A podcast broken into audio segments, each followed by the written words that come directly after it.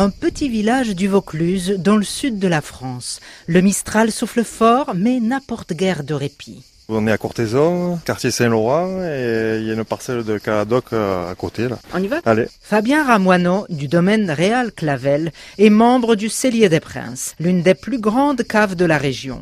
Depuis peu, Fabien teste un nouveau cépage, le Caladoc, issu du croisement entre le Grenache et le Malbec. C'est un cépage qui donne euh, pas mal de couleurs. Il peut se vendanger tôt pour faire des rosés. C'est un cépage rouge ou blanc? Rouge. Il peut se vinifier en rouge.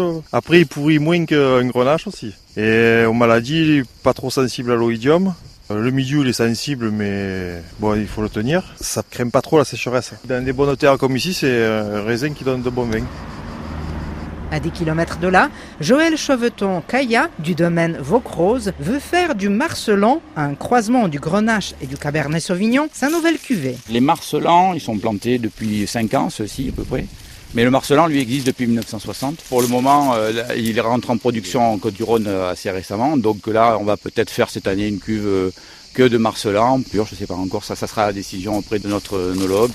Face au changement climatique, les vignerons s'adaptent. Pierre Cohen, directeur général de la cave.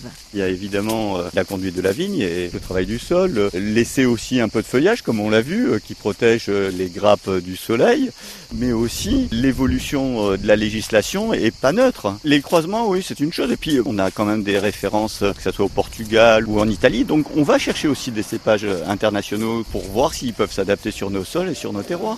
Les pieds de vigne voyagent jusqu'en Chine. Jordi Ballester, enseignant-chercheur à l'Université de Bourgogne. En particulier, c'est Une région proche euh, du désert de Gobi, où il y a des hivers extrêmement rigoureux. Si ça se concrétise, ça sera un peu l'étendard du vin chinois de la partie nord de la Chine.